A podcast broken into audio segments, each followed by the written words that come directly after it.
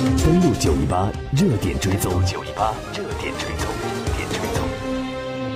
北京时间十二点三十三分，欢迎朋友们继续锁定关注正在为您直播的新闻栏目。登录九一八，接下来的热点追踪，我们一起来关注：祖国必须统一，也必然统一。解读习近平主席在《告台湾同胞书》发表四十周年纪念会上的讲话。那接下来的时间，我们来听一下相关的解读。《告台湾同胞书》发表四十周年的纪念会，昨天上午在人民大会堂隆重举行。中共中央总书记、国家主席、中央军委主席习近平出席纪念会并发表重要讲话，全面回顾了新中国成立七十年来，特别是全国人大常务委员会发表《告台湾同胞书》四十年来两岸关系的发展历程，全面阐述了我们立足新时代、推进祖国和平统一的重大政策主张。祖国必须统一，也必然统一。这是七十载两岸关系发展历程的历史定论，也是新时代中华民族伟大复兴的必然要求。这个指引新时代对台工作的纲领性的讲话，深刻昭示了两岸关系发展的历史大势，科学回答了在民族复兴新征程中如何推进祖国和平统一的时代命题，具有重大的指导意义。一九四九年以来，中国共产党、中国政府、中国人民始终把解决台湾问题、实现祖国完全统一作为矢志不渝的历史任务。我们团结台湾同胞，推动台海形势从紧张对峙走向缓和改善，进而走上和平发展道路，两岸关系不断取得突破性的进展。所以。我们听到习主席的讲话之后呢，很多的专家带来了解读。我们今天首先来听两位中国社会科学院台湾研究所副所长朱卫东的分析。他说，在《告台湾同胞书》发表四十周年之际，这一讲话意义重大。在中国和平统一进程经过七十年的发展之后，进入到一个新的历史起点上，在中华民族伟大复兴开启新纪元的大背景下，吹响了和平统一的。号角，一起来听。这个讲话呢，可以说是大陆方面最新、最权威的对台的讲话，是指导下一步对台工作的一个行动指南。随着时间的推移，我相信这篇纲领性的文献会对推进两岸关系发展呢产生重大而深远的影响。内涵呢，这非常的深刻，很系统全面啊，体现了对台政策一以贯之的这个继承性。又体现了与时俱进的时代性，也就是说，在继承中啊，有创新、丰富和发展这五点这个主张啊，每一点我觉得都讲得非常的具有建设性啊，具有诚意啊。讲话应该说是高屋建瓴、系统全面。我从事对台工作三十多年，我觉得现在这个讲话是在两岸关系进入和平发展的一个关键时期。在中国和平统一进程经过七十年的发展之后，进入一个新的历史起点上，在中华民族伟大复兴开启新纪元的一个大背景下，吹响了和平统一的号角。好，我们再来听一下南开大学法学院的副教授、台港澳法研究中心执行主任李小兵的观察。他说，这些主张系统全面地阐述了推进和平统一的路线图，为下一步的两岸关系指明了方向。整天的讲话里边呢，对于分裂分治的这样的一种历史原因，那么分析的非常的透。那么对于我们将来实现这个国家统一目标，他也提的非常的迫切。也就是说，时不我待啊，这个国家统一目标和这个民族复兴的这种目标，那么融合在一起，凝聚两岸人民和全球的这个华人华侨的支持统一的力量。来推动国家统一目标的最终的实现。我们基于对岛内人民的选择的一种尊重，对于呃两岸统一之后的制度设计和制度安排来说，一定会更加的包容。那么主要是基于我们这样的一种非常理性的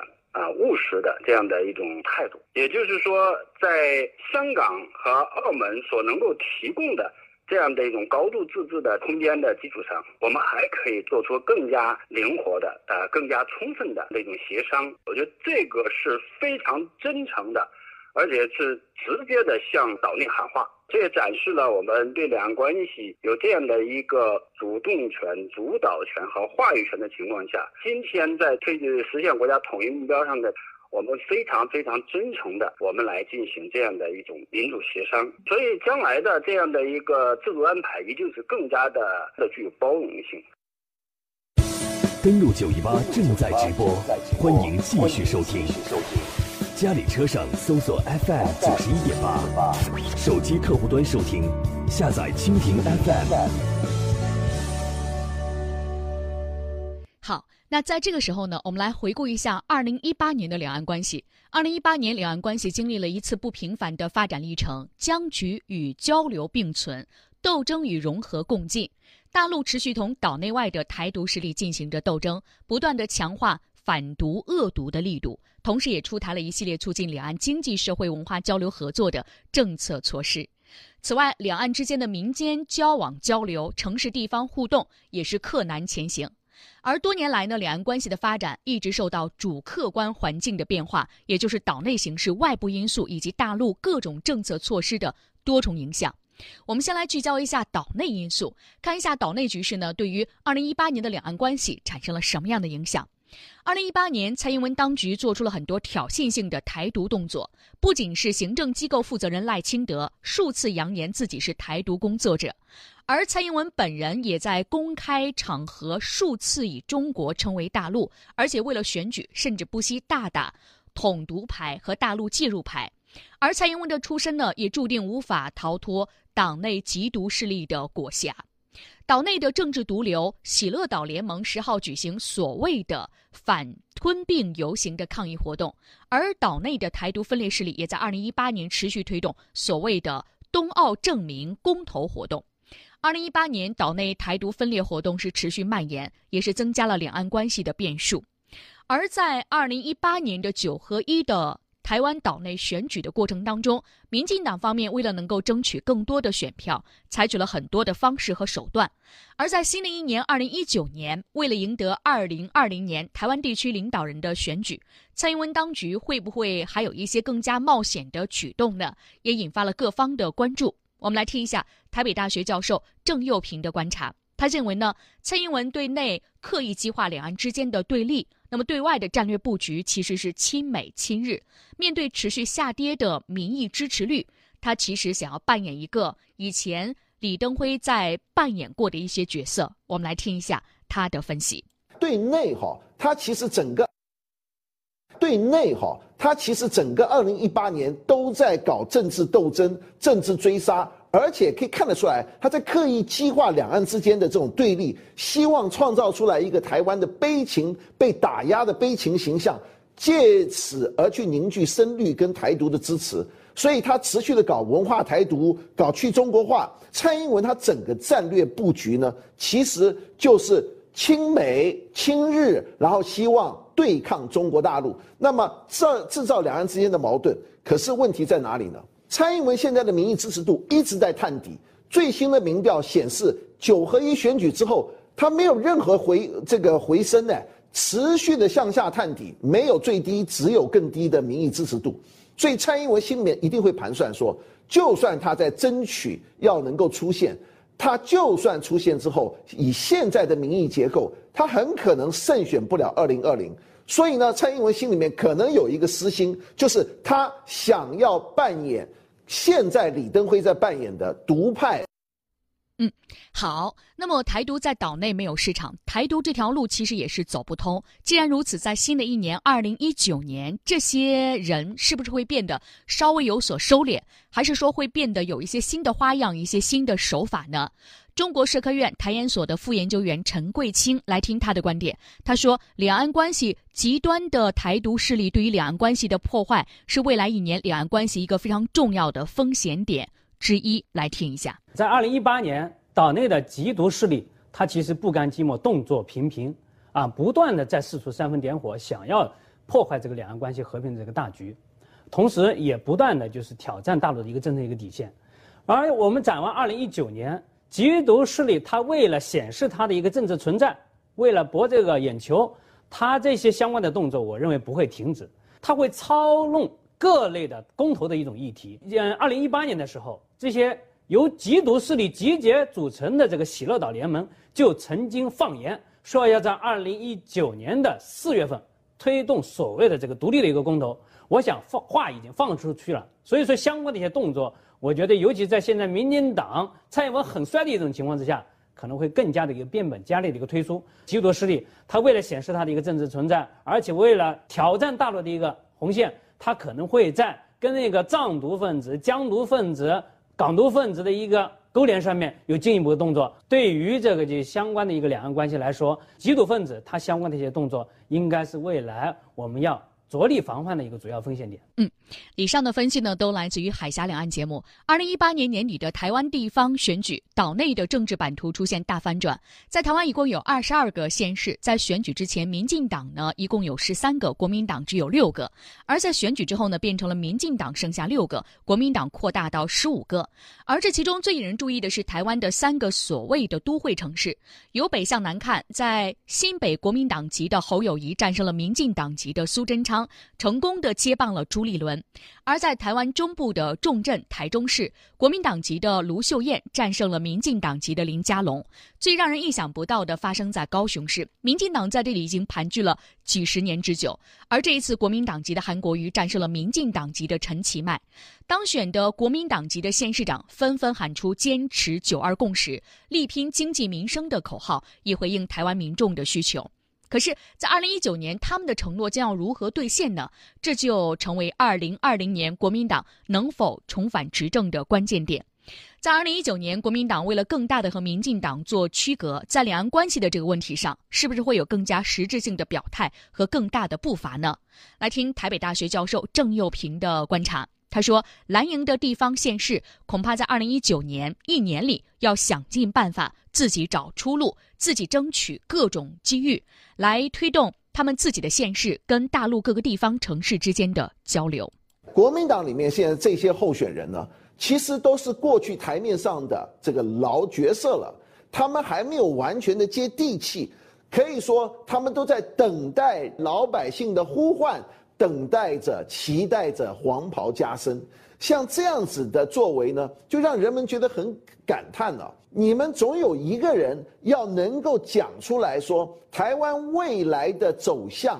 蓝营这十几个县市呢，都开始积极的希望推动两岸之间的城市交流。国民党极有可能做一件事情，就是由党中央出面来协调这所有的县市，国民党执政的县市，然后大家共同的来推着民进党政府，希望他能够。逐渐的松开来，他们对于现在两岸民民间交流的各种的这个障碍跟绊脚石，地方政府究究竟有多少的空间能够达到这个目的呢？当然还是有一定的限制，终究两岸政策是掌握在。民进党党中央跟蔡英文的执政团队手中，蓝营的地方县市恐怕在未来的二零一九年一年里面呢，就要想尽办法自己去找出路，自己去争取各种的机遇跟契机，来推动他们自己的县市跟中国大陆各个地方城市之间的交流。嗯。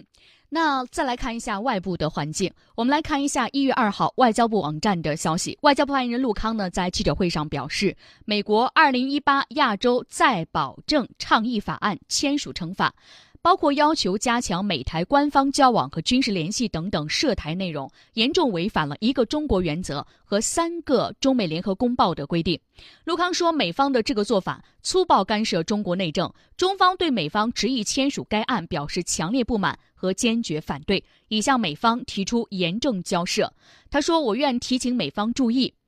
上午，习近平主席在《告台湾同胞书》发表四十周年纪念会上的重要讲话中，郑重强调，台湾问题是中国的内政，事关中国的核心利益和中国人民的民族感情，不容任何外来干涉。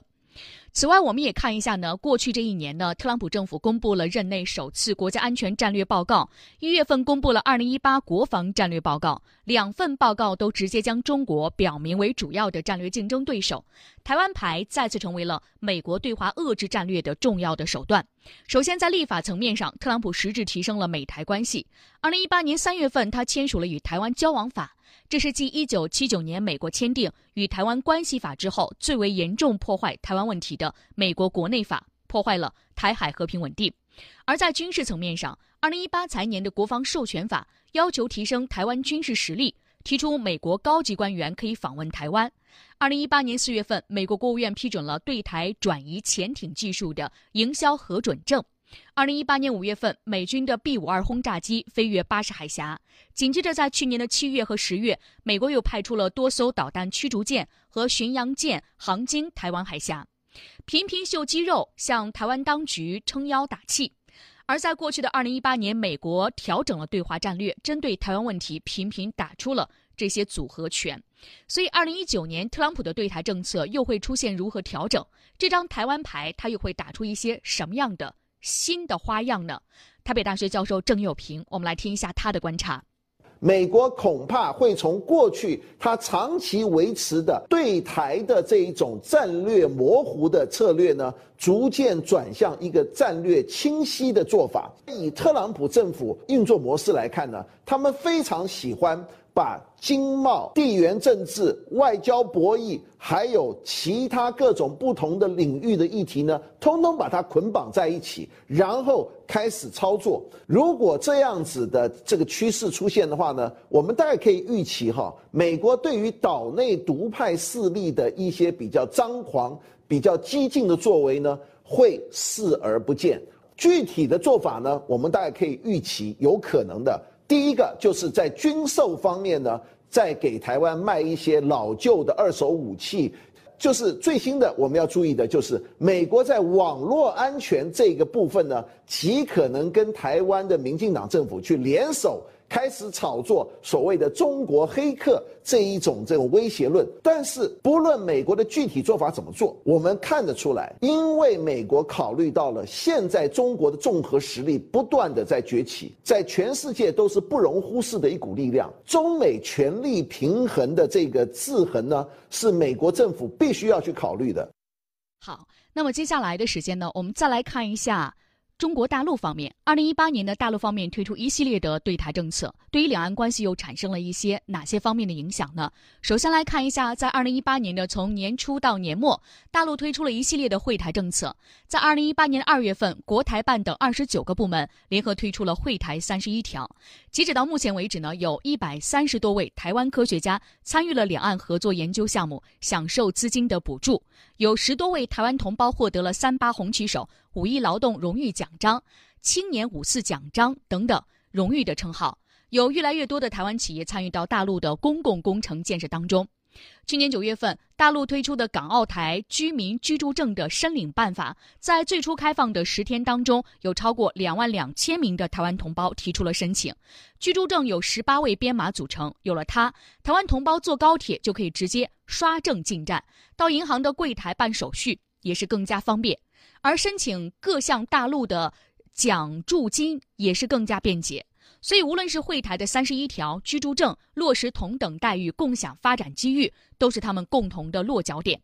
所以，如何来看待在新的一年这三十一条会台措施所发生的后续效果？大陆方面的会台措施会不会又有一些新的举措呢？台北大学教授郑友平来听他的分析。三十一项会台措施推出以来呢？在台湾各界，尤其在青年世代之间呢，受到了广泛的肯定跟热议。在未来的这一年里面呢，我们都可以预期到，两岸之间的经济文化交流一定会持续的深化扩大。这也印证了习近平主席在日前纪念改革开放四十周年的大会上的谈话。当时习主席就说得很清楚了，两岸关系。它的基础还是一中原则、九二共识，要巩固发展两岸关系的和平发展的基础，同时要深化两岸经济文化的交流合作，来造福两岸同胞。所以大家都晓得说，这个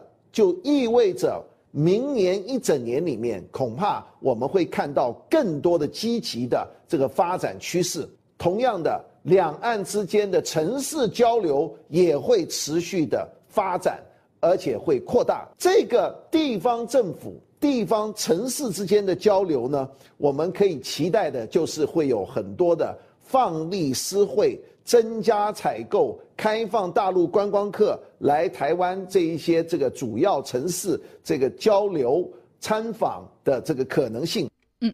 告台湾同胞书发表四十周年纪念会昨天上午十点钟在人民大会堂举行，中共中央总书记、国家主席、中央军委主席习近平出席纪念会，并且发表重要讲话。刚刚我们也听到了相关专家对于这个讲话的解读。接下来的时间，有关这份讲话，我们再来听一下台湾政治大学的呃兼任副教授赖月谦先生的观察。告台湾同胞书发表四十年来，对于台湾岛内的经济、政治、两岸之间的人员交流和往来，都产生了。深远的影响。另外呢，习总书记在讲话中提到，在一中的前提下，两岸之间的各政党交流是没有障碍的。在九二共识的基础上，要进一步的推进岛内的各政党和各界别跟大陆之间进行民主的协商。可是蔡英文执政两年以来，拒不承认九二共识，对于两岸政策也是刻意进行的破坏。所以他的这样一种做法，对于他的执政对两岸关系带来的后果，又会带来一个什么样的影响？那接下来的时间，我们综合来听一下赖月谦先生。所带来的观察，一起来做个关注。不管是人员的社会的往来、经济的往来，它都引起了非常深远的一个影响。呃，我聆听了这次习近平主席他的这个四十周年的纪念中的讲话，我有很深的体会。我觉得台湾的各界，特别是台湾的政治精英也好、社会精英也好、经济精英也好、学术文化的精英也好，大家都很留意啊这次的讲话。在这个讲话中，我觉得最深的体会是，两岸的同胞都是中国人，中国人不会打中国人。但是如果你不承认你是中国人，你背离我们自己的祖先，后果那就不一定了。因为中国人是不会打中国人，中国人自己家里的事是自己家里解决，你外国人也不用来去干扰。现在外国也越来越清楚知道，统一是一个中国一定要走的路，也必然要走的路。那两岸之间如何来统一？都是中国人，都是中华民族的一份子的话，两岸之间的统一一定是用和平的方法。这个和平的方法，创造性的、最科学的方法，就是用一国两制的方式。我们先看到，对于他的执政带来的后果，很明显的就是九合一选举的一个重大的挫败，这是民进党的重大的挫败。海外的这些观察家的分析师认为，九合一的选举事实上是九二共识的一个投票。高雄市。我们看到了韩国瑜大赢这个陈其迈，而韩国瑜在辩论中的时候提到的就是九二共识这样的一个情形，我们很明白的看到了。对于蔡英文来讲，他的两岸政策的这样的一个失误，以及两岸政策引起民众的诟病，已经显现出来，它的结果那就是民进党的重大的挫败。其实刚开始的时候，台湾的民众对于蔡英文是有期待的，因为他在选举期间。他曾经说过，他维持现状，所以当时台湾广大的民众认为，你的维持现状其实就是维持马英九跟习近平当时所定下来的“九二共识”是两岸共同的政治基础这样的一个现状，大家有这样的一个期待，也是这样的一个解读。可是问题就在于，从蔡英文上来以来，一直到现在，两岸的的情况它一直在改变，从本原本稍微和缓，然后再开始升高对视。那到这次的元旦讲话里面，把对视再拉到一个高度，这样的一个情形下的时候，引起台湾民众的焦虑不安。所以台湾的民众在九合一的选举中做了一个非常明确的抉择，就是我不同意你的两岸政策。但是我们看到蔡英文在这个方面似乎还没有啊很深的体会，或者是他路走不回去了。嗯，中国社科院台研所科研室的副主任张华也就认为，未来两岸之间的经济往来和经济发展也会有全方位的、非常丰富的发展。来听一下他的观察。如果我们回顾二零一八年大陆对台政策的话，我们发现有一个重要的特点是，我们大陆对台政策更加务实。我们现在目前大陆对台政策一个基本的策略是要把台湾民众融入到我们中国大陆的这个发展战略中来，我们就需要在。二零零八年到二零一六年，两岸签署的二十三项协议的基础上，进一步的进行拓展深化。这一次，习近平总书记在讲话中提到说，我们推进两岸的融合，一个重要的点就是说，在台湾的金门、马祖可可以和我们福建的沿海地区首先进行融合、合作和发展。实际上，这就是我们两岸和平统一、和平发展的一个试验田，这样会进一步的吸引台湾民众，加深对我们两岸和平统一、一国两制的一个认识。我们大陆。你能够理解、能够感知到台湾民众过去百年所谓的屈辱也好，或者是悲痛的历史也好，我想我们大陆也有这样的感受。我们能够体会到台湾民众对于呃过往历史的一种呃自己的一种解读和看法，我们也能够在将来的政治安排啊，或者是制度的安排上，能够考虑台湾民众的一些切身的利益、切身的想法，能够听从他们的意见。我想，习近平总书记在讲话里面也特别提到说，我们的一国两制的台湾方案，三个充分考虑到：第一个，充分考虑到台湾民众的利益；第二个，考虑到台湾的现实情况；第三个，说考虑到我们这种安排是给台湾民众带来福祉的。好，我们也看到四十年来两岸关系发生了很多变化，从结束敌对状态到现在各个层面热络的交流交往。四十年来，一个时间节点发生的一件件大事，也一步步地推动着两岸关系有了今天这样的局面。深化两岸之间的交流合作是两岸同胞的共同要求，而推动两岸关系的和平顺利发展是两岸同胞的共同心愿，而实现两岸统一、民族复兴更是不可阻挡的历史潮流。